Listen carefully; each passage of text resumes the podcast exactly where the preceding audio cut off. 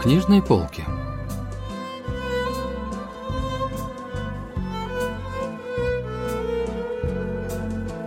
Рассказ «Конфета из черного сахара» писательницы Эксурин.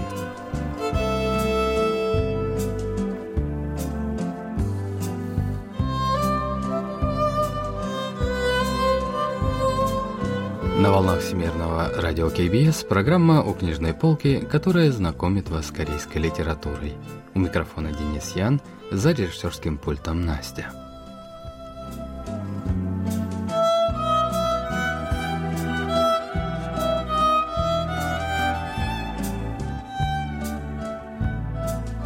Рассказ «Конфета из черного сахара» писательницы Пексурин был опубликован в 2020 году. Повествование начинается с того, что главная героиня возвращается домой после посещения могилы бабушки, умершей четыре года назад. Разбирая вещи, оставшиеся от нее в стенном шкафу, она обнаруживает несколько тетрадей, личных дневников бабушки. И если до этого она не притрагивалась к этим тетрадям, уважая личную жизнь бабушки, то сейчас решает их прочитать и погружается в удивительную и романтичную историю любви.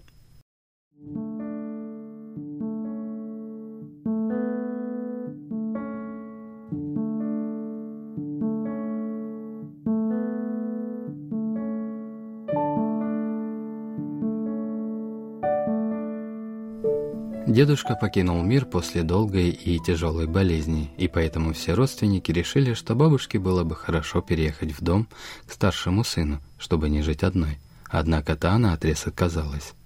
Но когда через некоторое время в автомобильной катастрофе погибла мама главной героини, бабушке все же пришлось переехать в их дом. Так она заменила им мать.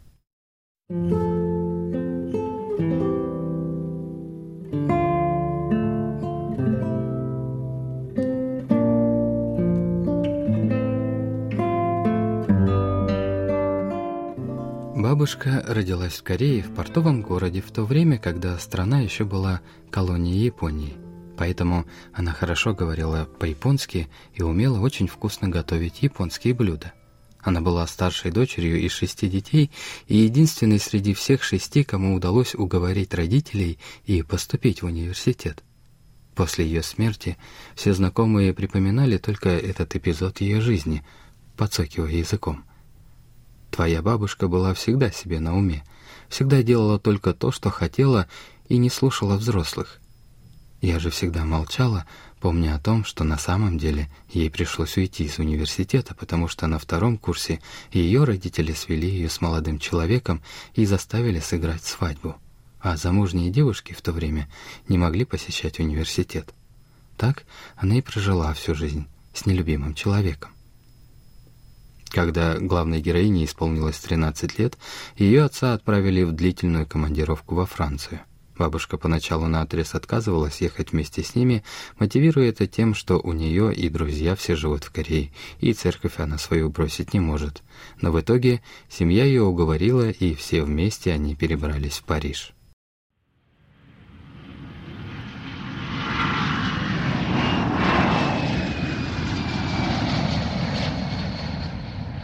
Первое время бабушка наслаждалась новой атмосферой, много гуляла и фотографировала красивые здания, мосты и природу. Однако постепенно ей становилось все более скучно и грустно.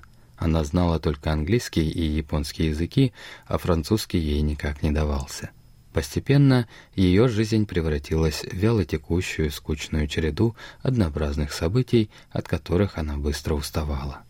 С Брюнером бабушка познакомилась примерно через два года после переезда во Францию. Однажды бабушка прогуливалась по округе, как вдруг услышала, что откуда-то раздаются звуки игры на пианино. Она пошла найти звуки и обнаружила мужчину, играющего на пианино в своем доме. Бабушка подошла поближе к распахнутому окну дома и стала из-за цветов наблюдать за играющим на пианино мужчиной.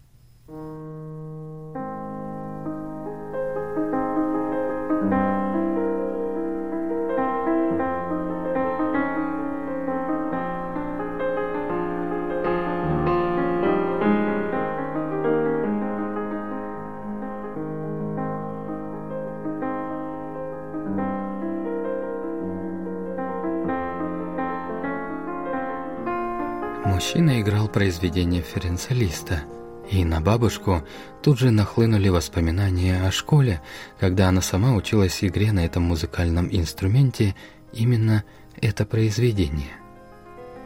Мельтешение пальцев по клавишам и до более знакомая мелодия вызывали у нее острое чувство ностальгии. Она так и простояла возле окна, вслушиваясь в звуки мелодии, пока мужчина не поднялся со своего места и не подошел к ней. «Bonjour!» «Добрый день», — произнес он по-французски, но бабушка испугалась и тут же убежала прочь.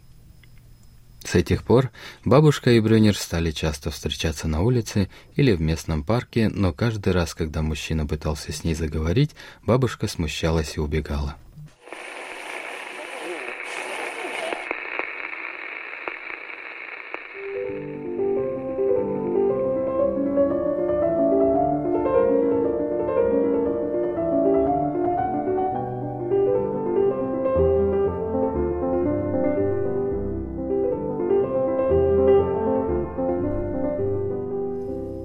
Раз, когда она сидела на скамейке в парке и слушала радио через плеер, Брюнер подсел к ней и снова попытался завести с ней разговор. На этот раз бабушка смогла лишь выдавить из себя, что она не говорит по-французски, но мужчина не сдавался. После непродолжительного странного диалога при помощи корейско-французского словаря бабушка из отдельных слов попыталась составить предложение «Я хотеть играть ваше пианино». Мужчина обрадовался и тут же пригласил ее в дом. Так бабушка впервые спустя много лет оказалась перед музыкальным инструментом.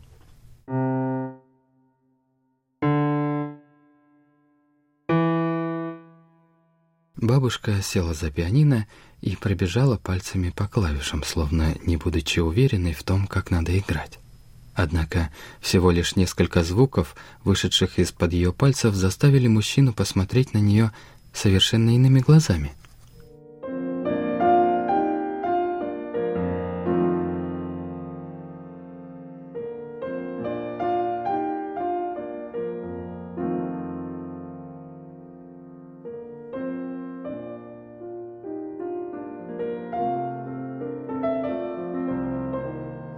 Она начала играть Клайс Лиана Роберта Шумана. В ее памяти всплыл преподаватель по музыке из университета, который всегда оставлял ей ключ от аудитории, где стояла пианино, и девушка вечерами тайком приходила туда, чтобы играть на нем.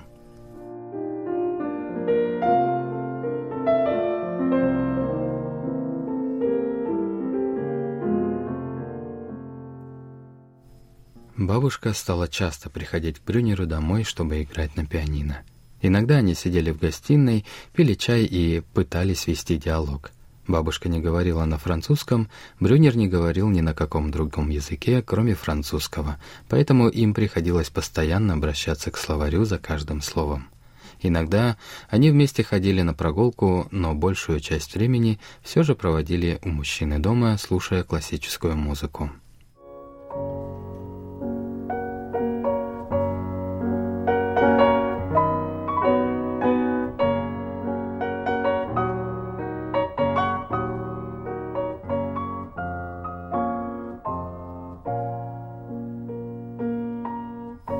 Однажды зимним днем бабушка сидела в гостиной у Брюнера и что-то вязала. Мужчина молча слушал музыку. В какой-то момент он повернулся к ней и что-то сказал по-французски. Этот незначительный момент неожиданно перевернул все в сознании бабушки. Она прекратила вязать и долго смотрела на Брюнера, совершенно неожиданно и очень отчетливо осознав, казалось бы, простую вещь.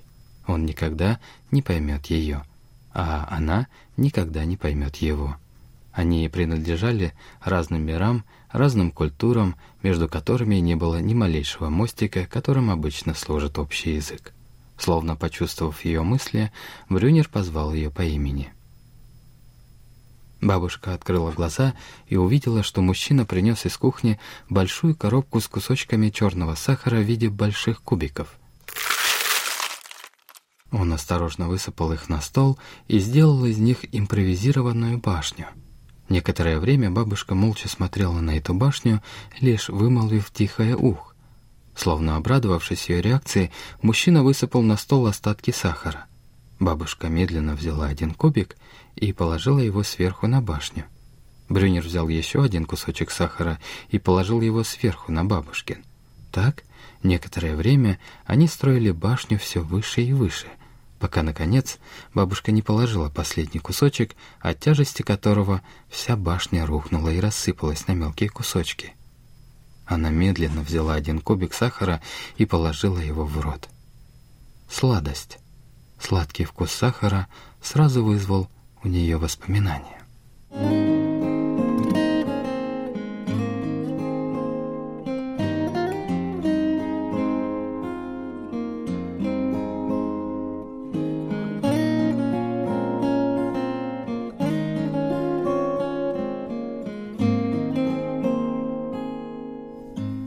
Ранняя весна.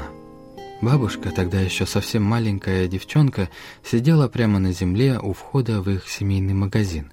К дверям магазина подъехал извозчик, и из его повозки сошла видная дама в модной тогда фиолетовой шляпке.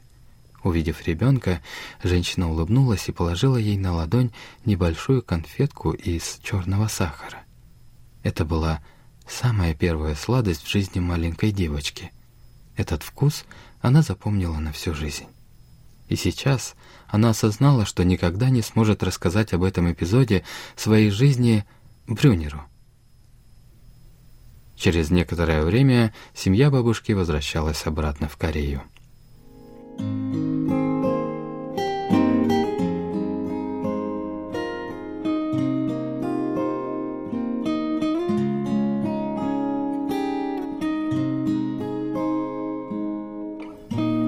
Своем дневнике бабушка написала, что в день отъезда Брюнер пришел навестить ее со словарем в руках. Его последними словами были три слова, два местоимения и один глагол. Всего три слова.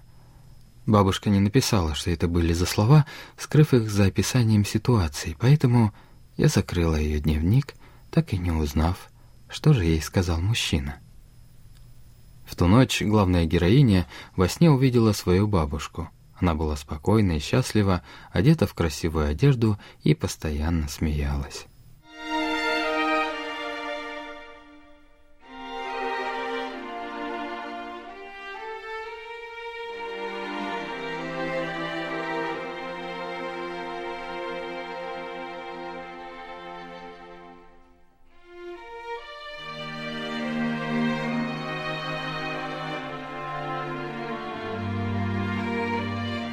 Откуда же доносится этот приятный аромат?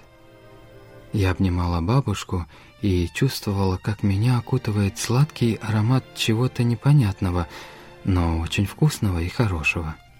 Я никак не могла понять, откуда же исходит этот запах, пока не поняла, что бабушка что-то сжимает в руке. «Бабушка, раскрой ладонь». Я в шутку попыталась раскрыть своими пальцами сжатые пальцы бабушки, чтобы увидеть, что же держит она в руке? Но бабушка строго ответила. «Нет, нельзя». Ее голос был очень мягким, но вместе с тем очень решительным и бескомпромиссным. «Это мое». Вот что говорит о конце произведения литературный критик Пан Минхо. 이 할머니는 어떤 사람이냐? 꿈이 있는 사람이에요. 자기 삶에 이상이 있는 사람이죠. 그런데 Бабушка была человеком, у которого была своя мечта, однако ей пришлось смириться с волей родителей и жить в том порядке, который установили они, в семье, которую они и нашли. Ей хотелось жить свободно, искать себя и свою мечту, но жизнь с семьей и своими внуками не давала ей раскрыть свою душу. В этом сне то, что бабушка сжимает у себя в руке, это ее мечта, это ее путь, ее свобода, ее жизнь. Ей не удалось прожить ее так, как хотелось ей, но и отказаться от нее ради приличий и жизни своей семьи она тоже не смогла. Это единственное, что у нее осталось. 자기 생을 살아간다는 것, 오로지 나 자신이기만 하고 싶다는 것, 어, 이것을 아주 잘 압축해서 보여준 어, 그런 장면이라고 할 수 있습니다.